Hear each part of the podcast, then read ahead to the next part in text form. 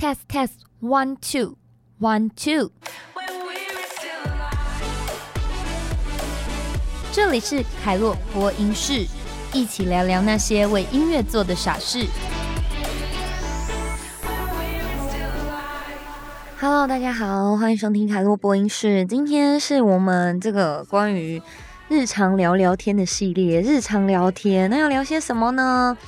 这个因为我本身的行业别的关系，其实每一天呢，声音的用量都非常之大。那我相信很多人呢，对我们的产业也会有很多的好奇，因为呢，虽然说现在人人都可以做 podcaster，但是呢，实际上呢，对于这个我们本行就是在做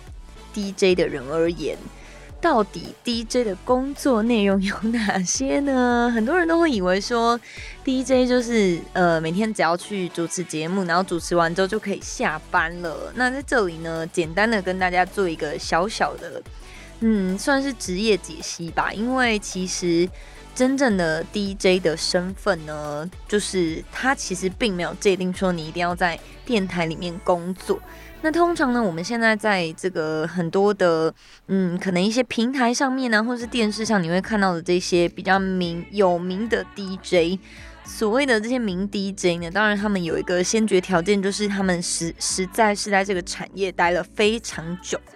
可能呢，像我们所熟知的很多的 DJ，像 Dennis 啊，说像豆子啊，像呃建恒哥啊，他们至少都是在这个产业待了将近十年左右，所以呢，也才会呢，在这个呃角色上面有一个一定的分量。那当然，对于我来说呢，这个年资浅浅浅薄的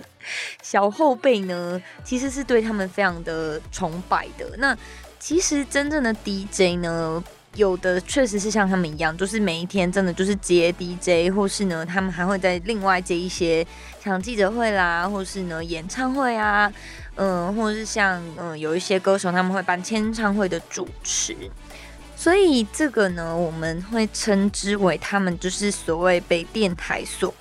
聘请的，或是呢签约的 DJ。但是像我们呢，在我们的电台，我们比较会进行的方式呢，通常会是。就是你也是同时是节目部的员工，所以呢，你除了会有你自己主持的节目，你是一个 DJ 以外呢，其实你也会负责其他的所谓特约，就是签约 DJ 他们的节目内容，包含了他们的节目企划，包含了他们的一些节目的编辑，或是呢像一些社群上面的经营这些东西呢，都会透过我们来完成。所以呢，简略跟大家分享一下，就是。在电台里面的工作跟生活其实还蛮有趣的。坦白说，这也算是我在小时候呢就很很希望也很期待的一个梦想。所以其实成为一个 DJ 对我来说算是完成了我小时候的梦想。那至于做 DJ 到底需要有哪些先决条件呢？我自己本身认为，有很多人会觉得哦，我做 DJ 一定要是本科系啊，一定要是传播产业等等。但是呢，当我真正踏入这一行之后，我就发现，是的，你有一些这个本科系的背景，确实是会让你在这个行业里面呢，有一些不错的一些呃 background 或者是基础。但是呢，我觉得啦，如果你的导向就是真正要以做一位主持人跟 DJ 而言的话呢，我本身认为。你第一个最最最重要先决条件就是你的表达能力，还有你的口齿要清晰。你总不能说，哎，你讲话虽然现在的 DJ 已经跟过去可能五年、十年前的 DJ 比较起来有一个很大的差别，就是你不用一定要字正腔圆，但是你至少讲话要让别人可以听得懂。因为如果呢，假设你的 style 好，可能像。像现在我们所最熟知的，就是 DJ Dennis，他的特色就是他会有中英混合，可是呢，他该讲的话还是会讲清楚，所以基本上你会很清楚的听得到他在表达些什么。为什么呢？因为你要想你的听众，他们主要就是透过声音的媒介来清楚你要表达的意思。那我们不像 YouTuber，或者是呢，不像一些拍影片上电视的艺人或主持人，所以我们最主要跟听众朋友们互动的。媒介就是我们的声音，所以呢，你的呃口齿清不清楚，然后你的声音、你的这个音调、语调的表达，还有语速，跟你说话让人家的感觉，都会是你在成为一个 DJ 需要基本训练的东西。那你说，那我怎么样训练自己这些能力呢？我觉得对我自己来说，我以前最常做的训练就是不停的念文章，或是呢，像呃，因为以前我大学修的科系，我们有一门课叫做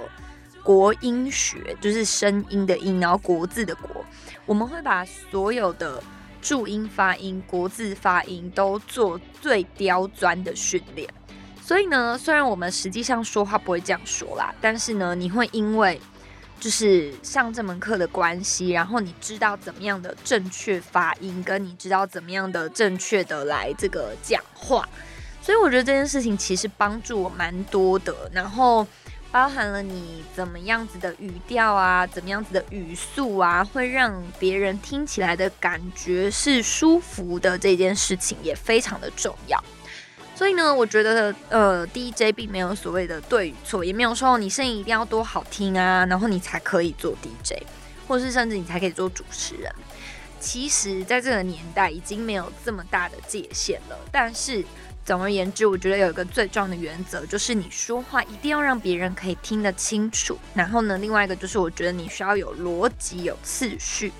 否则呢，在听你说话的人他会听得很辛苦，因为他会觉得。你到底刚才讲的跟现在讲的关联性在哪里？因为用听的，其实反而会更能够专注，就是在听力的部分。那你没有其他的影像啊等等的去辅助，所以呢，你的说话就必须要非常的清楚有逻辑。我觉得这件事情呢。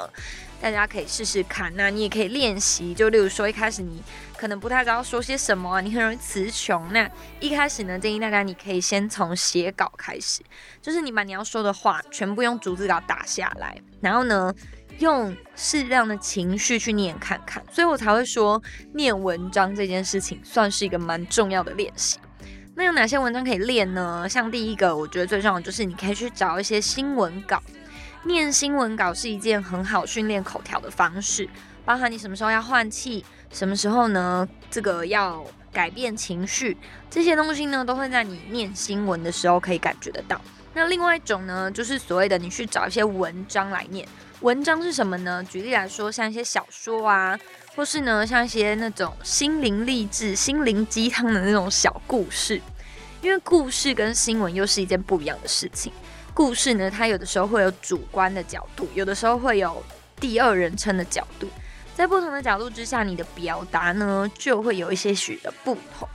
所以呢，我觉得对我自己来说，在以前我练习最多的就是这两件事情。所以以上呢，就提供给大家作为参考，这就是。今天这一集的日常聊天，如果大家有兴趣的话呢，也可以继续到我们的这个 IG 账号留言给我。我们的 IG 账号叫做凯洛播音讯，或是你可以直接在 SoundOn、在 Spotify、